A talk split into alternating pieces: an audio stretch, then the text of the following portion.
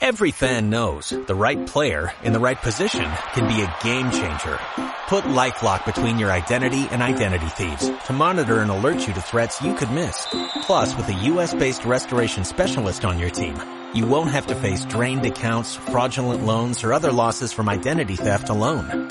All backed by the LifeLock Million Dollar Protection Package. Change the game on identity theft. Save up to 25% your first year at LifeLock.com slash aware.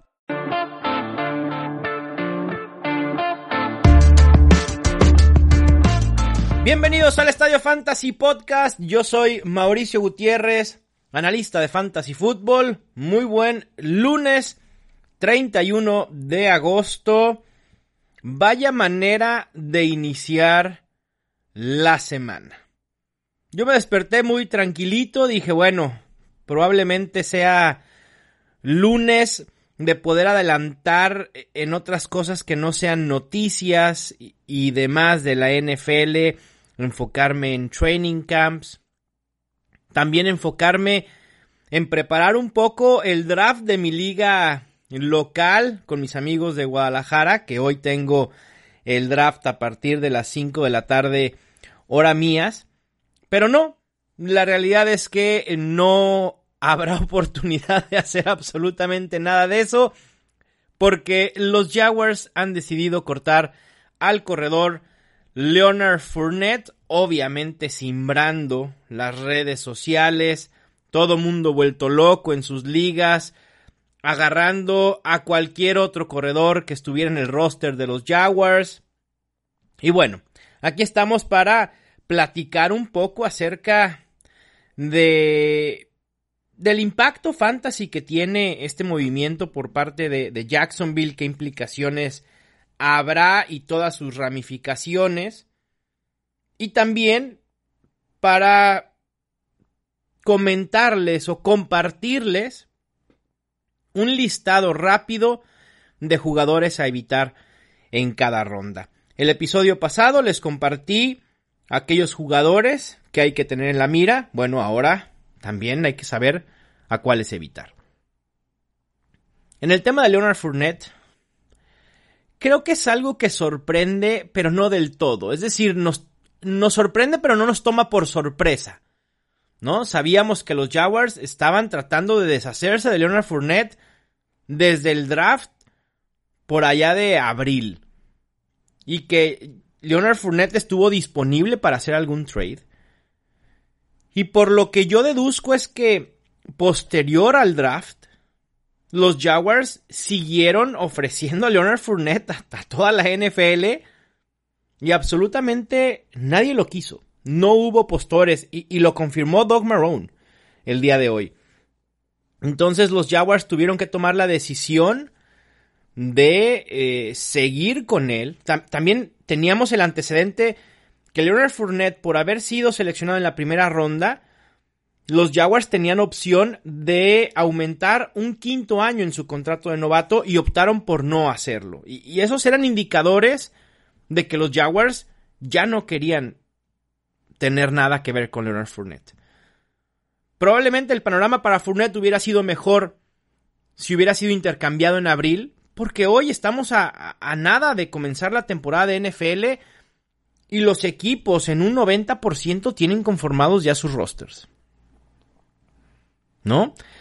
Eh, creo que Leonard Fournette en estos momentos tiene nulo valor fantasy sin saber su nuevo equipo.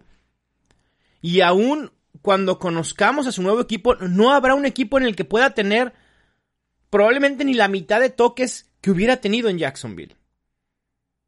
Para mí es un evitar, hablando de jugadores a evitar, Leonard Fournette ni siquiera lo tengo considerado para draftearlo ni como un boleto de lotería en últimas rondas. Se ha hablado de múltiples opciones que pudieran eh, reclamar a Leonard Fournette porque además entra en proceso de waivers de NFL.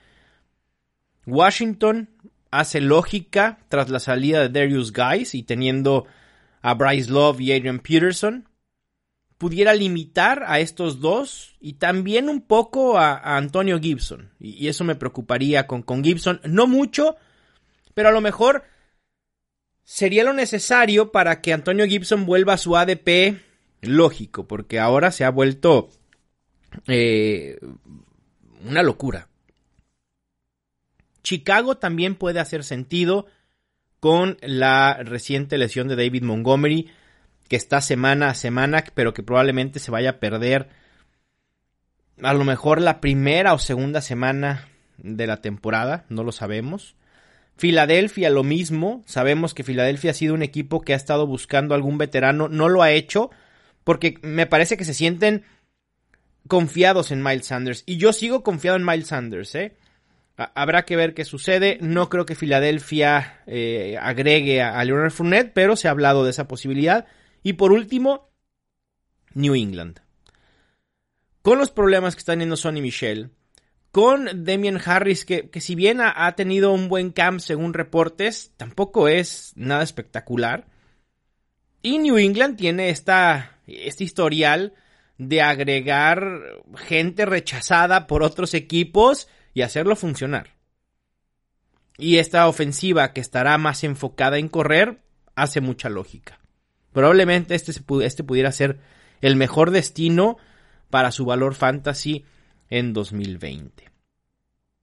Por lo que ve del ataque terrestre de Jacksonville, creo que Jaguars, como mencionaba antes, tuvieron que tomar la decisión de qué hacer con Leonard Fournette cuando no encontraron postores para un intercambio. Y me parece que Doc Marrone y, la oficina general dijeron, a ver, lo podemos cortar, asumimos e, el, costo financiero de esto, sabiendo lo que Raquel Armstead ofreció el año pasado y con el buen training camp que está teniendo Devin Osigbo. Para mí no hay duda que este será un comité. Se ha hablado también, y en Twitter sobre todo, se ha especulado en algunas cuentas que Jacksonville pudiera agregar a alguien como Devonta Freeman. Nah, para nada. Digo, son los Jaguars y pudiera pasar, pero qué lógica y qué absurdo deshacerte de un Leonard Fournette para irle a pagar a un Devonta Freeman, ¿no? Me, parece que carece de toda lógica y, y no hace ningún sentido y sería un escenario realmente muy, muy poco probable que suceda. Sí esperaría que pudieran hacerse de algún corredor veterano, pero alguien como tipo Bilal Powell o Spencer Ware, solo para crear profundidad en la posición. En cuanto al comité propiamente que se pudiera instaurar con las piezas que están actualmente en el roster, las primeras oportunidades serían para Armstead y en un segundo eh, puesto Devin Osigbo. Yo le daría una ligera ventaja a Armstead. El año pasado jugó en 152 snaps, un 14%. Sin embargo, se ha perdido parte del training camp porque estuvo en la lista de reserva de lesionados por COVID. Y Osigbo, contrario, ha aprovechado esta oportunidad y ha tenido un muy buen training camp. No hay que olvidar que Devin Osigbo es un undrafted rookie del año pasado y a Raquel Armstead lo seleccionaron en quinta ronda. Para situaciones de terceras oportunidades o situaciones aéreas, ahí está Chris Thompson. Tiene toda la confianza y conexión con Jay Gruden, quien es el coordinador ofensivo de los Jaguars, y probablemente puede ser el corredor más redituable en fantasy por la situación de Jacksonville. Un equipo que va a pasar mucho más de lo que probablemente vaya a correr en cada juego, cada semana, Así que Chris Thompson en estos momentos es quien eh, más me gusta. En cuanto a rankings, coloqué a Chris Thompson en half PPR. Lo he colocado como mi running back 41, por debajo de Alex Mattison y por arriba de Adrian Peterson. En cuanto a Raquel Armstead, lo he colocado como mi running back 52. Y a Devin Osigbo lo he colocado como mi running back 61. A Leonard Fournette lo, pueden consultar en estadiofantasy.com. Aparecerá como running back 56. Pero sinceramente, para mí es un jugador a evitar totalmente. Bórrenlo de su mente en drafts en los próximos días, o por lo menos el día de hoy. En cuanto al impacto fantasy de otros jugadores, pudiera mencionar a Garner Minshew. Más volumen por aire e incluso mucha mayor productividad por tierra. Creo que Garner Minshew va a correr con la salida de Fournette más de lo que ya eh, eh, habíamos previsto en un principio.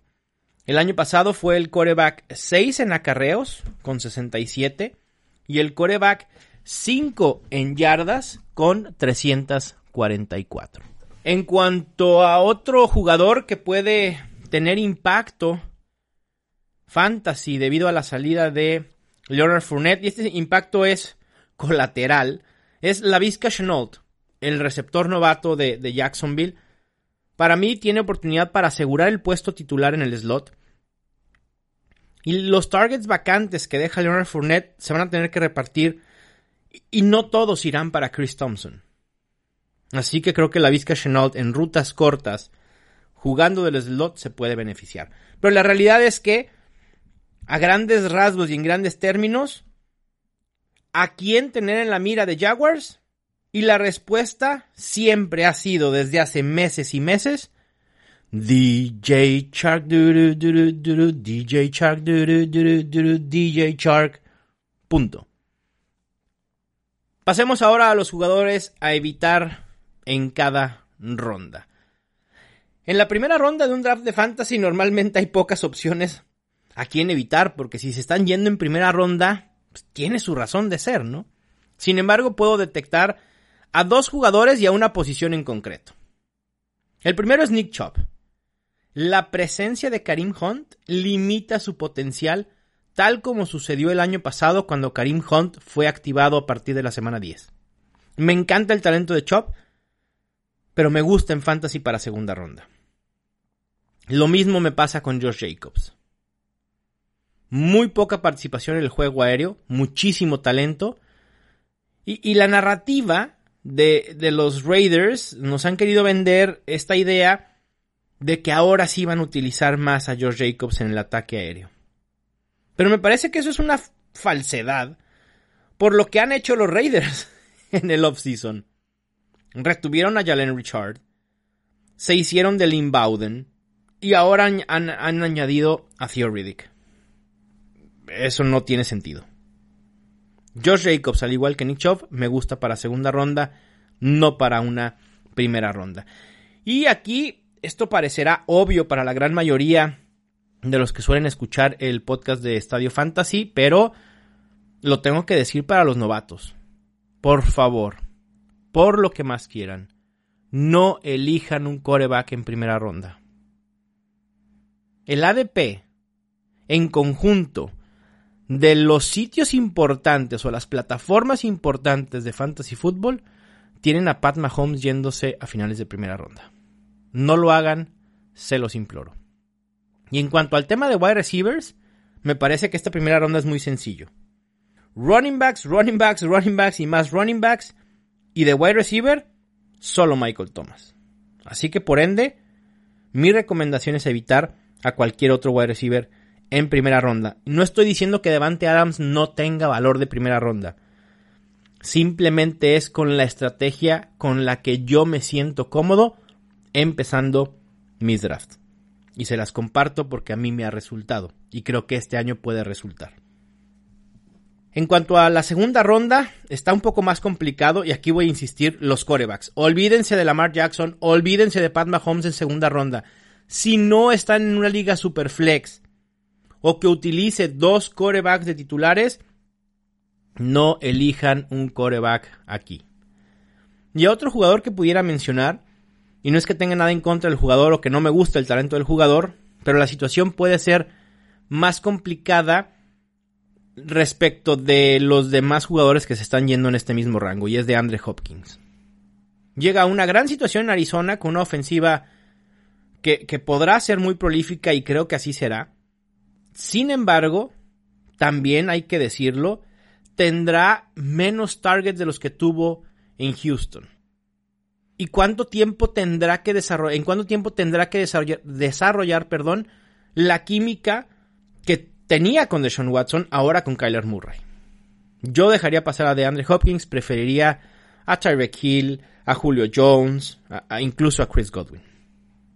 En la ronda 3 tengo dos jugadores, a Mari Cooper. Si tú quieres elegir un wide receiver inconstante en el rango de wide receiver 12, a Mari Cooper es tu opción. Ni me hagas caso. Si eso es lo que quieres para tu equipo fantasy, felicidades. Envuelvo para regalo a Mari Cooper y te lo doy. El número hecho probablemente 7 drafts de fantasy en lo que va de la temporada. En absolutamente ninguno tengo a Mari Cooper. Y el segundo jugador a evitar, obviamente Leonard Fournette. Su ADP sigue en tercera ronda y lo tengo que decir, ni modo. Ahí eso marca el ADP, evítenlo en cualquier ronda. En la cuarta ronda, Cooper Cup. De la semana 13 al final de la temporada, cuando los Rams emplearon una formación 12 con un running back y dos tight ends, sus snaps bajaron de un 88% a un 64% y promedió 3.5 targets menos por juego. Y esta formación es la que Sean McVay implementará en 2020. Le'Veon Bell me parece que más obvio imposible. Ligado a Adam Gase, a una mala ofensiva, probablemente haya tenido una mejora en la línea ofensiva respecto de lo del año pasado. No se ha visto bien en Training Camp Bell. Y su coach está empeñado y decidido a limitarle el volumen esperando sea más efectivo. Frank Gore le va a quitar oportunidades. En ronda 5 tengo a mi Titan favorito del año pasado, Darren Waller. Me encanta como jugador, me gusta su situación, sin embargo, y creo que va a producir como un Titan top 8, pero me parece que no vale la pena invertir pagando su máximo valor a redituar. Ese es mi tema con Darren Waller. Si a Darren Waller me lo puedo encontrar en ronda 7, ni me la pienso. Pero en ronda 5, eh, con los wide receivers que puedo encontrar ahí, no gracias. Otro corredor que voy a evitar en ronda 5 es Devin Singletary. Y el tema es muy sencillo, Zach Moss. Zach Moss lo va a limitar. Zach Moss tendrá un rol mayor al que tuvo Frank Gore el año pasado. También en ronda 5 David Montgomery. El tema de su lesión limita obviamente su potencial. En rondas posteriores, por supuesto, no tengo ningún inconveniente.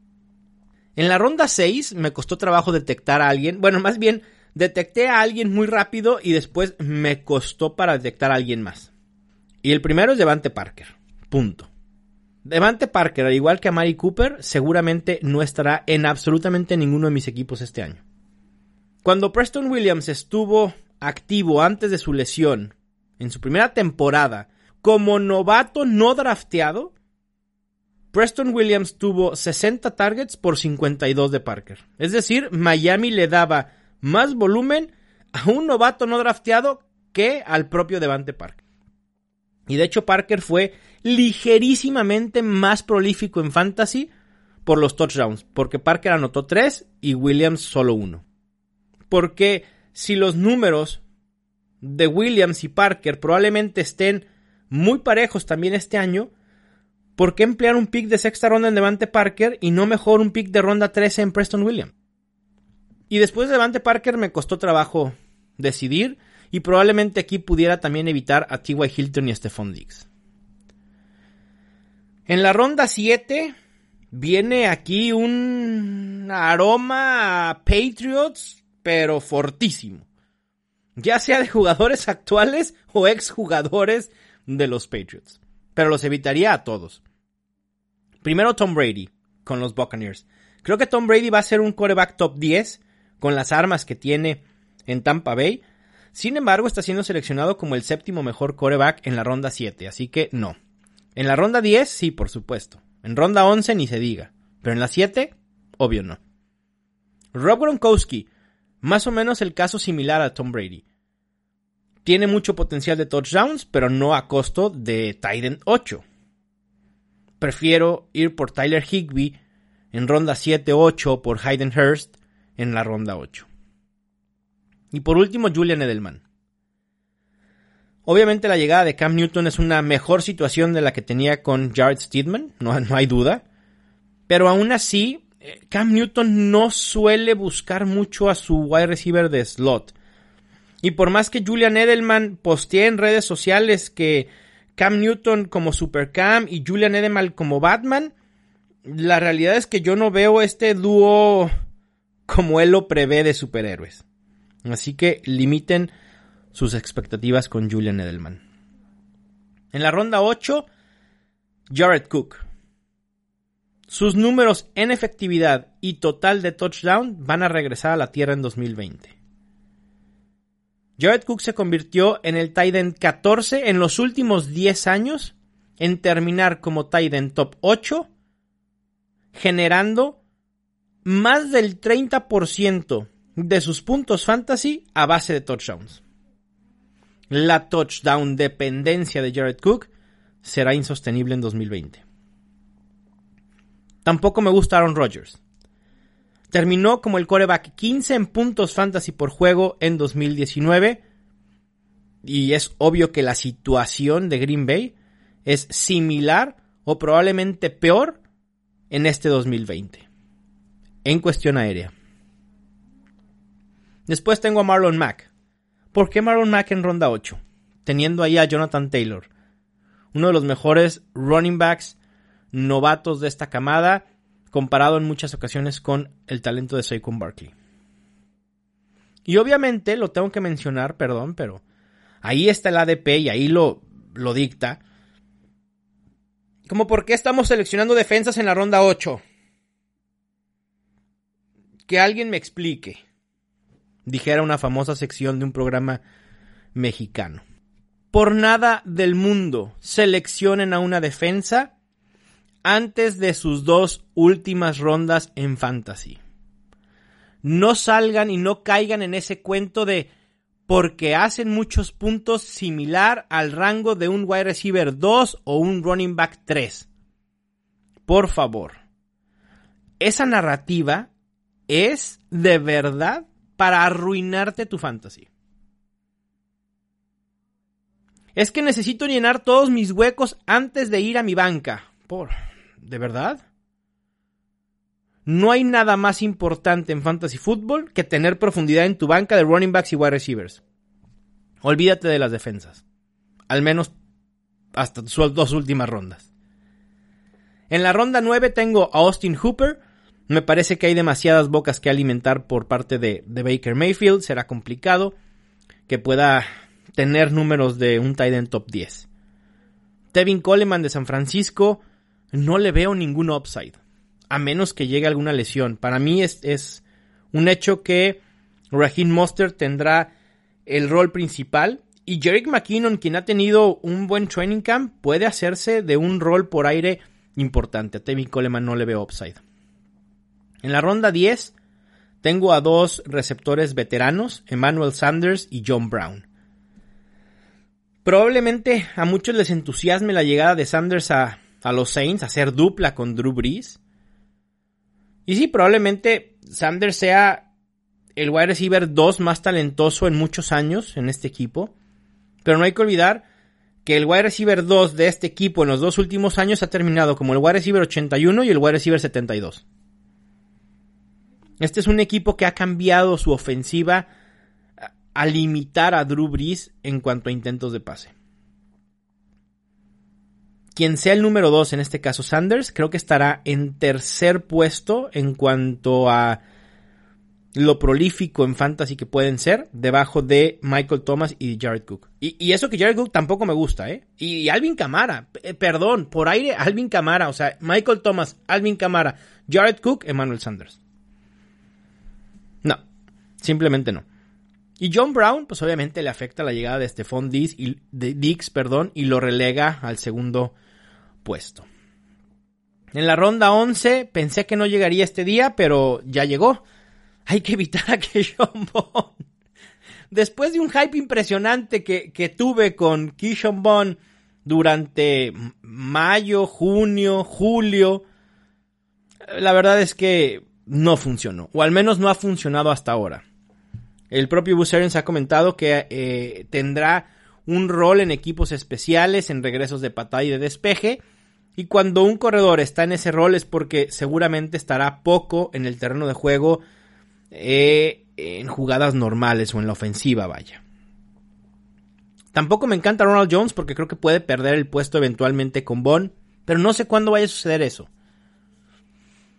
Probablemente lo mejor será evitar a todo el ataque terrestre de Tampa Bay.